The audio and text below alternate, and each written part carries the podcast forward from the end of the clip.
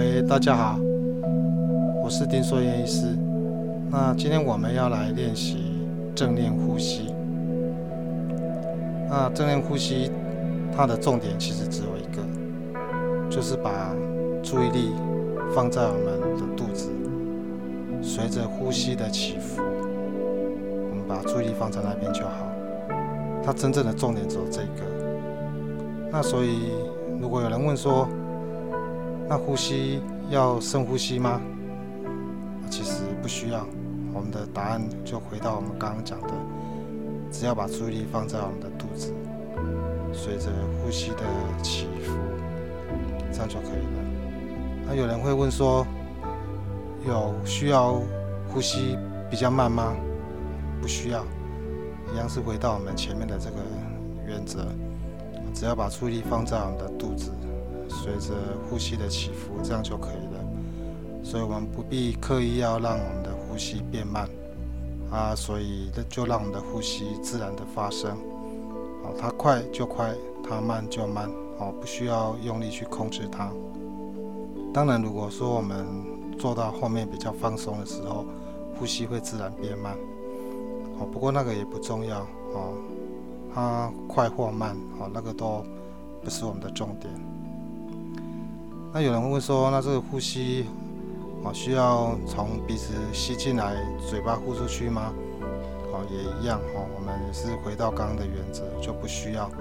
我们只要把注意力放在肚子，随着呼吸的起伏，这样就可以了。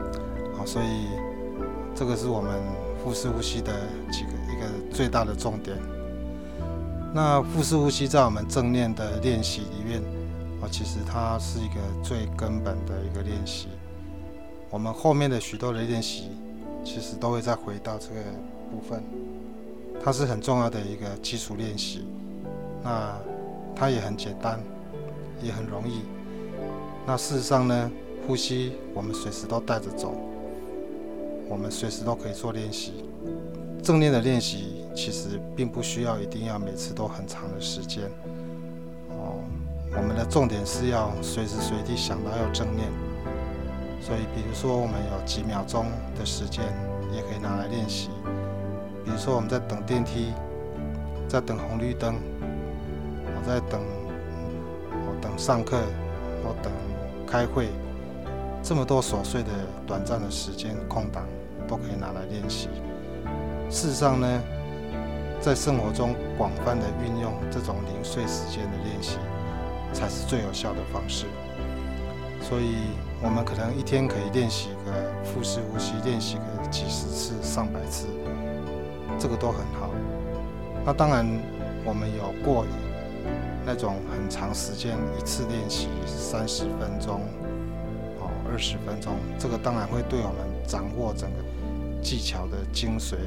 会很有帮助，可是，在日常生活中，其实我们应该是要次数越多是越好。